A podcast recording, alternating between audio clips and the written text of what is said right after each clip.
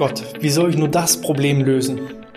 Ein Satz oder eine Situation, die dir vielleicht auch schon mal so passiert ist, wo du vor einer Herausforderung standest und nicht so richtig wusstest, boah, wie soll ich das jetzt angehen? Vielleicht auch als Team.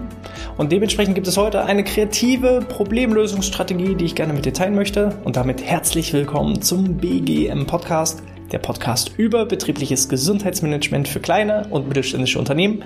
Mein Name ist Hannes Schröder.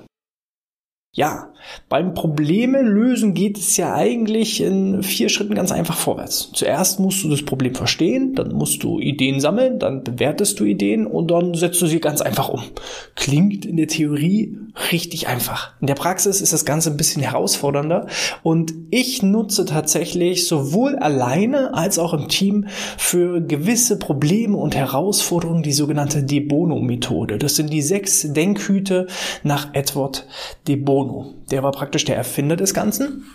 Und äh, der hat sich gedanklich sechs verschiedene Hüte aufgesetzt. Die gibt's auch in verschiedenen Farben, aber die Farben sind eigentlich äh, nicht wirklich relevant, sondern der erste Hut, den es gibt, den ich meistens nehme, so zum Anfang, ist der Hut des Analytikers. Das heißt, Zahlen, Daten, Fakten, erstmal sammeln, analysieren, was ist denn tatsächlich das eigentliche Problem. Du setzt ja also einen imaginären Hut auf und sagst, so, ich denke jetzt nicht kritisch, ich denke auch nicht optimistisch, ich denke jetzt auch nicht irgendwie, ähm, dass ich jetzt emotional bin, sondern ich lasse, schiebe die Emotionen und alles andere einfach mal bei, beiseite, egal wie groß das Problem ist trete praktisch einen Schritt zurück in so eine Art Vogel- und Adlerperspektive und schreibe einfach mal nieder, rein faktisch, analytisch, was ist denn das eigentliche Problem?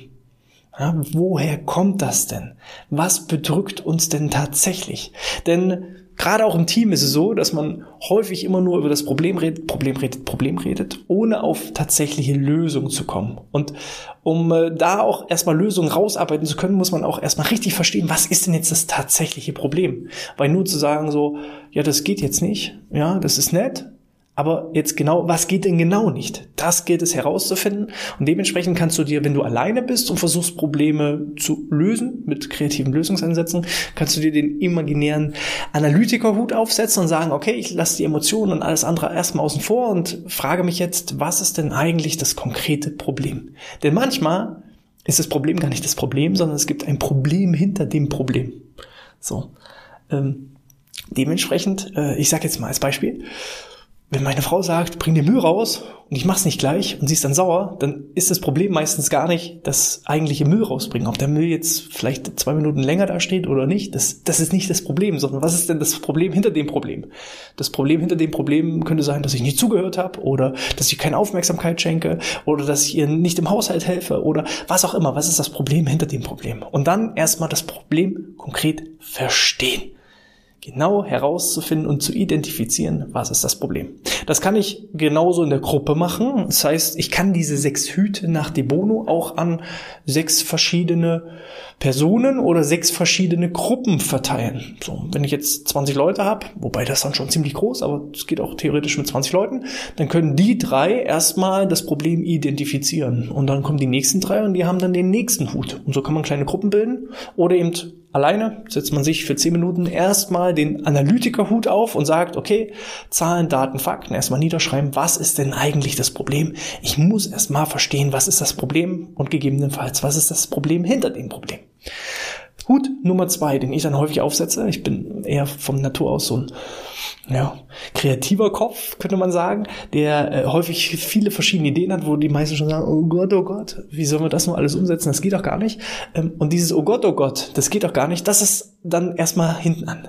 Ne? Wenn du den kreativen Kopf, den kreativen Hut aufsetzt, das ist meine Lieblingsposition, da geht es darum, Ideen zu sammeln. Egal wie abstrus sie sind, egal wie fernab sie von der Realität sind, erstmal sammeln. Es gibt beim kreativen Kopf, beim kreativen Hut, beim kreativen Team, wenn ihr das seid, gibt es kein Ja, aber oder gibt es auch kein Oder, sondern nur und oder genauso ist es. Ne? Also ähm, erstmal sammeln, richtig brainstorm. Es gibt keine blöden Ideen, es gibt nur Ideen. Und dann kann man manchmal selbst aus den vermeintlich blöden Ideen nochmal gute Ideen entwickeln. Und dann heißt es wirklich erstmal strikt sammeln, sammeln, sammeln, sammeln, sammeln. So, ich mach's jetzt mal erstmal einfach. Wieder mit dem Beispiel, so, wir haben jetzt festgestellt, der Müll liegt da und soll raus. Also das ist ja erstmal das ähm, Endproblem, aber da ist ja noch ein Problem hinter dem Problem.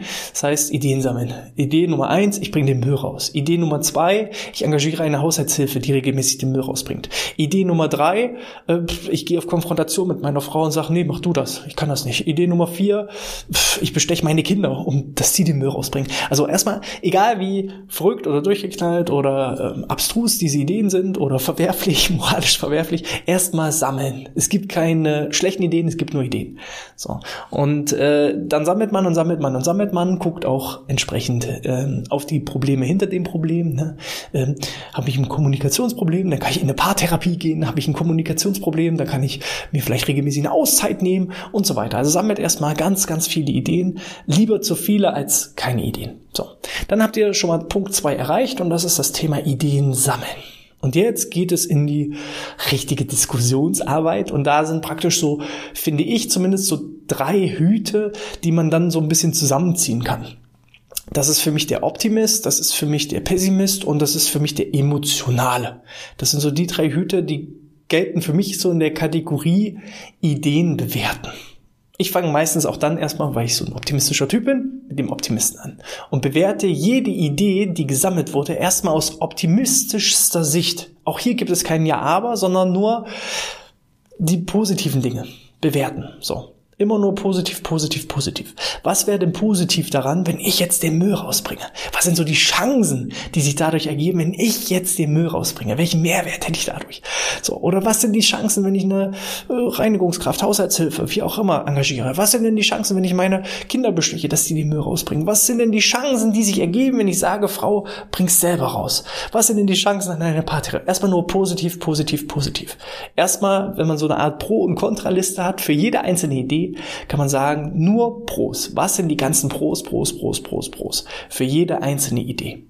So, und dann merkt ihr schon so langsam, bei der einen Idee entstehen mehr Pros und bei der anderen Idee entstehen vielleicht weniger Pros. Und dann könnt ihr nämlich auch schon so ein Stück weit priorisieren, was könnte denn jetzt besser sein oder, oder mh, hm, vielleicht ja, nur gut. So.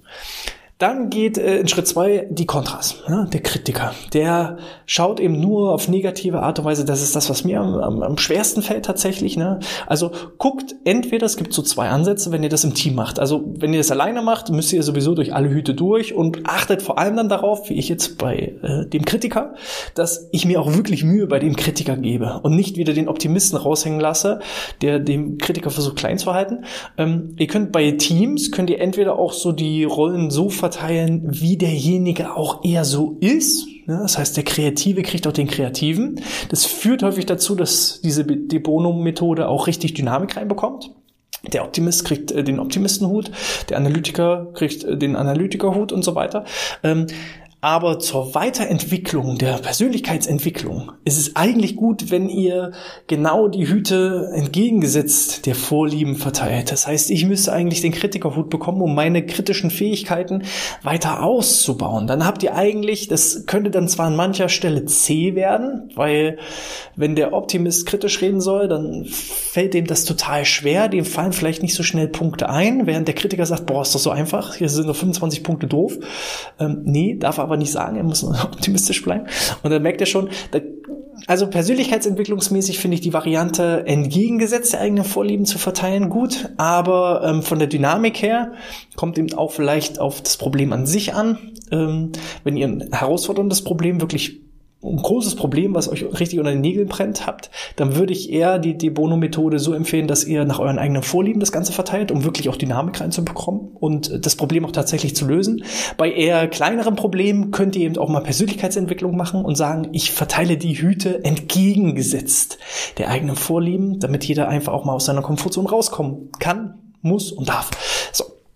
Das heißt, äh, nachdem wir die ganzen kritischen Kontras gesammelt haben und aufgewertet haben bei jeder einzelnen Idee, was ist daran alles doof, dann kann ich äh, in die emotionale Handlung reingehen und dann kann ich nämlich dieses Pro und Contra so ein bisschen abwägen. Wo fühle ich mich denn emotional gut? Wo habe ich ein äh, Wohlbefinden und ein positives Empfinden? Wo fühle ich mich auch emotional gesehen so ein bisschen schlecht? Wo ähm, sage ich ihnen, ah nee, das können wir nicht machen, das ist dann doch ein bisschen abstrus und ah, nee, also keine Ahnung. So. Ähm, und dann habt ihr nämlich meistens schon ein Ergebnis, eine gewisse Priorisierung der verschiedenen Ideen. Eine Idee ist dann halt vielleicht echt super mit vielen Pros, mit wenig Kontras, wo ich mich auch noch emotional gut dabei fühle. Und eine andere Idee ist eben so, dass ich wenig Pros habe, ganz viele Kontras und mich auch emotional dabei nicht wirklich gut fühlen würde, wenn ich die ganzen dann eben auch so umsetze. In meinem Fall wäre das jetzt wahrscheinlich, wenn ich sage, Frau, mach selber. Das mh, hm, könnte wahrscheinlich eher zu noch weiteren Problemen führen. Dementsprechend bei mir wäre es jetzt wahrscheinlich so, dass ich sage, ja, mein Schatz, mache ich und bringe dann den Müll raus. So. Ähm, oder ich engagiere die Reinigungskraft. Das wäre auch noch eine Option. Auf jeden Fall, ähm, ja, da habt ihr eben schon mal so rein auf der Bewertungsskala Pro, Contra und Gefühle, Emotionen. Und wichtig ist auch, die Emotionen auch erst dann rauszulassen. Vorher nicht im analytischen Bereich schon die Emotionen sprudeln zu lassen. Das ist häufig, wenn ein Problem entsteht, dass man dann aufgeregt ist und sagt, oh, um Gottes Willen, wie soll ich das noch hinbekommen?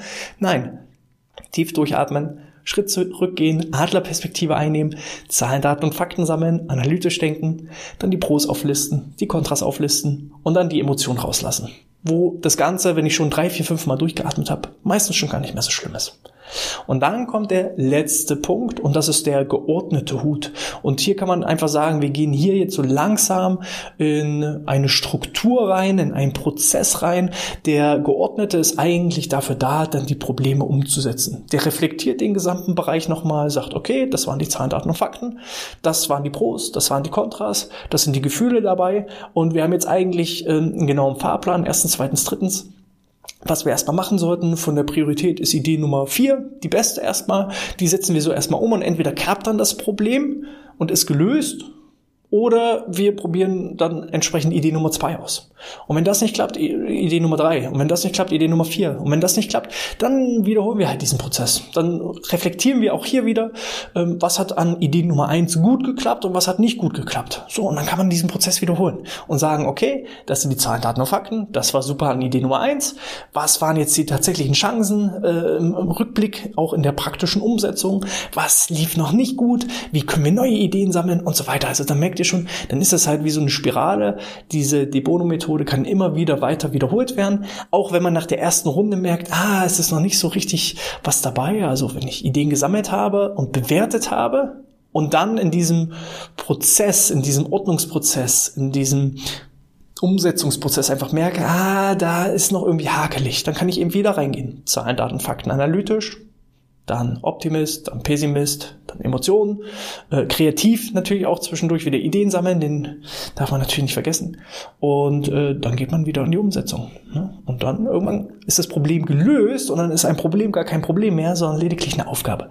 Denn wenn ihr einmal ein Problem gelöst habt, dann wisst ihr, wie es geht, dann kennt ihr die Lösung und dann ist es immer nur noch eine Aufgabe, die erledigt werden muss. Ja. Wie findet ihr das? Also diese sechs Denkhüte nach De Bono kommt finde ich persönlich zumindest nach dem Problem an oder auf das Problem an. Mal kann man das machen. Gerade auch bei größeren Herausforderungen, wo man vielleicht auch den Wald vor lauter Bäumen nicht sieht, dann ist es echt gut, manchmal so diesen Schritt zurückzugehen und so strukturiert aber trotzdem kreativ das Problem abzuarbeiten.